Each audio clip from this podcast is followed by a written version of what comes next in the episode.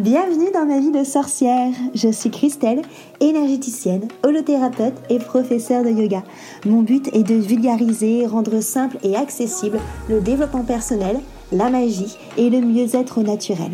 Parfois seul ou accompagné, je m'engage à te faire voyager dans des podcasts authentiques et frais, plein d'astuces pour vivre ta vie de sorcière et de sorcier moderne.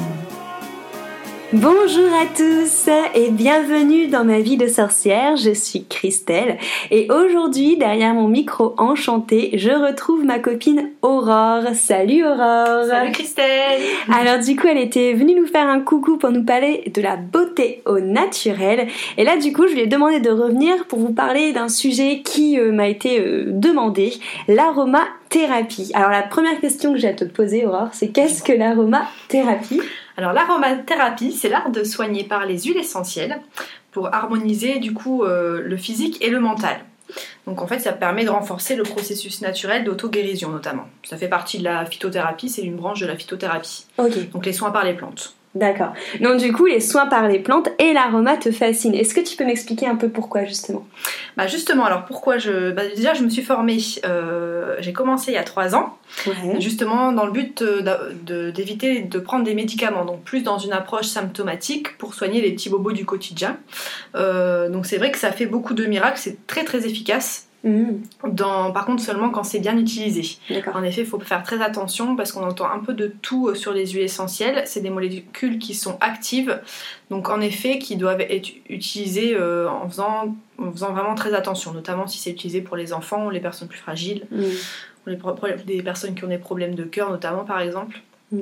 Euh, moi, ce que j'avais aimé, c'est que dans le cadre de mon activité, il y avait aussi une approche psycho-émotionnelle dans le sens où on va euh, le fait de respirer des huiles essentielles ça va donner une information à l'hippocampe en fait qui est un peu notre c'est le super président du corps humain qui envoie des informations du coup euh, à tout le corps. Donc ça va envoyer des, informations au niveau des hormones du système nerveux euh, sympathique et parasympathique. Donc ça a vraiment une ça, ça, transmet vraiment des informations sur tout le corps. Donc c'est vraiment ultra polyvalent et c'est une démarche holistique aussi D'accord. Donc euh, voilà, je travaille sur le corps, mais je considère que forcément tout est lié au niveau du corps, l'esprit et au Mm. niveau du mental. Donc euh, voilà pourquoi j'ai voulu euh, commencer à travailler avec les huiles essentielles il y a quelques années. Tout à fait, on est, on est d'accord sur le fait que tout est lié. C'est vrai que les huiles essentielles, c'est beaucoup à la mode en ce moment. Beaucoup de personnes l'utilisent surtout pour venir soigner les rhumes, les infections, tous les, tous les petits bobos, comme tu viens de dire. Donc, du coup, à ton, à ton sens, à toi, ça a une approche qui est bien plus en profondeur. Oui, on peut l'utiliser pour des, une approche symptomatique comme je disais tout à l'heure. Donc par le biais de massage, notamment toujours dilué dans une huile végétale. Mm, ouais. Ça permet voilà, de faire le véhicule au niveau du corps, mais c'est beaucoup plus doux. Comme je disais, parce que c'est très puissant quand même au niveau d'une seule huile essentielle. Après, on peut l'utiliser aussi pour renforcer son immunité par le biais de, par exemple, d'un miela. Donc, on va avoir une action en interne. Le miela, en fait, c'est un mélange d'eau, de miel et d'huile essentielle D'accord. qui va en fait, euh, donc je pensais notamment au miela de thym par exemple, à l'inalol, qui va permettre d'augmenter les défenses immunitaires justement dans des périodes où euh, ben, il y a beaucoup d'infections de virus de grippe, ou Mm. euh, voilà, ou même si on part à l'étranger, euh, si on veut éviter de, de choper une tourista par exemple, ça peut marcher aussi. Mais il y a vraiment plein plein de choses qui peuvent être utilisées. Et après, du coup, il y a l'approche psycho-émotionnelle, dans le sens où, comme j'expliquais tout à l'heure, quand on respire, de toute façon, on le sent, hein, tout le monde a fait l'expérience euh, d'aller, j'en sais rien, à la mer, en forêt. Mhm. Les odeurs hein, sont un pouvoir très puissant aussi au niveau du bien-être général. C'est vrai. Et du coup, donc, euh, quand on est malade et qu'on on nous préconise justement le fameux citron chaud avec euh, le thym et le miel, on peut très bien du coup mettre euh, éventuellement le citron, euh, le citron, le, le miel, l'eau et l'huile essentielle de thym dans le citron, c'est possible ça? Euh, pas vraiment en fait. Le, le thym, du coup, le miela, c'est plus vraiment, c'est une cuillère. C'est un peu comme un sirop en fait. Ça fait un peu comme un sirop. Donc après, on peut toujours faire ça, un peu le, un grog ou un, justement un- une boisson chaude avec du citron et du miel. Mais là, c'est vraiment plus un peu comme un sirop. Donc, Il faudrait prendre matin et soir une petite cuillère à, à soupe, euh, une cuillère à soupe par jour. Donc ça fait une cuillère à café euh, matin et soir. Quand vraiment on veut euh, booster son immunité, par contre, souvent quand c'est en interne, euh, faut pas l'utiliser trop longtemps. C'est normalement 5 à 10 jours, grand grand max, parce que en fait sinon ça peut intoxiquer le foie. Et du coup, ben, c'est pas forcément bon parce que le foie, il connaît pas. C'est comme je disais, c'est très puissant comme molécule, donc euh, au bout d'un moment, ça risque de l'épuiser un petit peu. Mm. Donc si on est déjà un peu fatigué du foie euh, en fin d'hiver ou la- voilà où en fait le corps se bat quand même pour euh, pour euh, garder une bonne santé, ça peut le fatiguer encore plus notamment. Ok, donc ça plus garder des cures de, de 5 jours. Oui, voilà, c'est ça. C'est plus des cures de 5 jours. Faut faire très attention. Et pareil, faut faire attention à quelle euh, huile essentielle on met euh, du coup dans le miela. Donc là, je parlais Oui. du, thym- ah, du thym linalol, mais il y a des. Enfin, ce qu'il faut garder en tête, c'est qu'il y a des huiles essentielles qui sont riches en cétone notamment ou en phénol qui sont très chaudes et qui peuvent être nocives à long terme qui peuvent intoxiquer vraiment le foie donc euh, nous ce qu'on veut c'est justement le drainer et puis le pour Oui. être en meilleure santé donc il faut vraiment faire attention et demander vraiment l'avis à un professionnel parce que bon c'est pas bénin donc euh, toujours faire attention par rapport à ça quoi Et c'est pareil, du coup, tu parlais des huiles essentielles à mélanger, bien sûr, avec une huile végétale pour pas, bah, pareil, se crémer la peau parce Mm. que ça peut être agressif. En termes d'huile végétale, tu conseillerais plutôt lesquelles euh, pour euh, n'importe quelle huile végétale peut marcher pour euh, mélanger? N'importe quelle huile végétale même si vous n'avez pas d'huile végétale vous pouvez prendre l'huile d'olive Ouais. parce que c'est une huile qui est très rafraîchissante notamment en cas d'inflammation ou en cas de rougeur ou de, même de brûlure la plus rafraîchissante ce sera l'huile de coco Mm. mais on n'en a pas forcément chez soi et c'est vrai que c'est une huile qui vient quand même de plus loin donc si on veut avoir vraiment une démarche euh, locale enfin, euh, on va plus prioriser du coup l'olive par exemple l'huile de sésame elle est plus chaude mais justement ça c'est bien pour les tempéraments euh, du coup vata Peut-être Oui. que Mathilde en parlera dans un de ses podcasts aussi Tout à fait. euh, donc les tempéraments froids.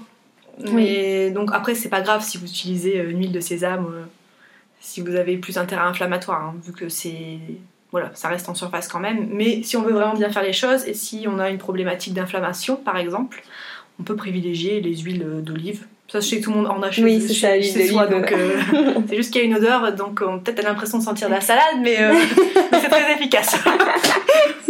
C'est vrai que pour choisir du coup l'huile végétale, en effet, comme tu l'as dit, Mathilde fera un, un Ayurveda, un Ayurveda, un podcast sur l'Ayurveda et non pas un Ayurveda sur le podcast, pour nous parler justement euh, des différentes huiles et euh, des tempéraments ayurvédiques. Mais du coup, là, tu nous as parlé euh, du miela, des huiles végétales. Comment est-ce qu'on choisit notre huile essentielle? Déjà, on va la choisir 100% pure et naturelle.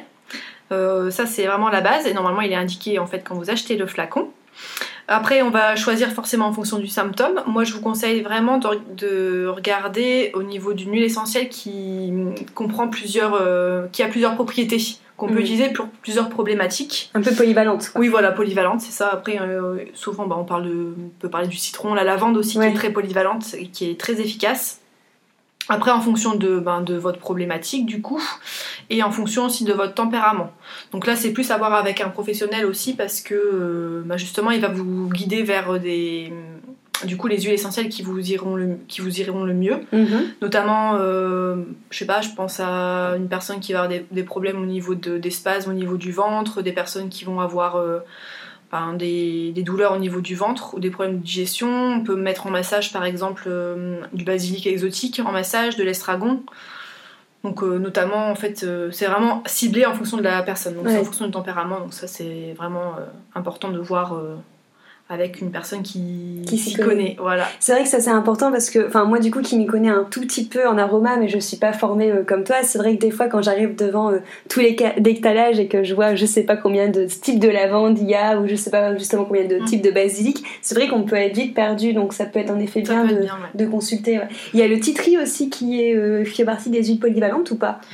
Aussi, mais moi je préfère le laurier noble, qui est beaucoup moins connu et qui est, de, qui est plus proche aussi au niveau euh, géographique Ah et qui est hyper puissante pour plein de, plein de choses. Autant pour le psycho-émotionnel que pour, euh, ben, je parlais euh, du miela tout à l'heure, Mhm. que pour booster les défenses immunitaires, pour redon- redonner de la force, redonner du courage aussi au niveau psycho-émotionnel. Donc euh, c'est vrai que ça, enfin moi j'aime bien en tout cas en consultation donner des, des huiles essentielles qui sont vastes et ne pas en donner de trop non plus parce Ouais. que c'est vrai que ça peut faire un budget aussi Mhm. et je préfère vraiment cibler sur euh, la problématique du moment. Ah, c'est cool ça. Et du coup, les huiles essentielles, c'est pareil, ça, hum, il faut faire très attention. On a entendu avec euh, les femmes enceintes, les bébés, les enfants. Justement, pour ce, ce type de public-là, qu'est-ce que tu proposes, toi? Alors, pour être le plus en sécurité possible, de faut utiliser aucune huile essentielle normalement les trois premiers mois de grossesse. Ouais. Après, il y a certaines huiles qui sont tolérées, mais pareil à voir avec un, professionnel. Si vous êtes euh, à la maison, il vaut mieux ne rien utiliser en fait pendant la grossesse. Après, pour les enfants ou les bébés aussi, on peut utiliser des hydrolats. Donc les hydrolats, en fait, bah, ça va être issu de la distillation des huiles essentielles. Donc ça va comprendre une toute petite partie infime de, des molécules aromatiques qui ont été extraites lors de la distillation. Et donc ça va avoir quand même une action et ce sera beaucoup plus doux.